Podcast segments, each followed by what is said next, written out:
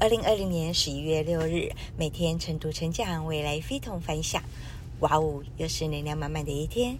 我是克拉拉，今天要跟大家分享的主题是：越花钱越焦虑，如何不做尾款人？进入十一月，各大电商平台尾款支付开启，很多之前为了一时过瘾买买买的小伙伴们，成了入不敷出的尾款人。其实啊，很多购买行为大多都是冲动型的消费，怎么才不会变成捉襟见肘的尾款人呢？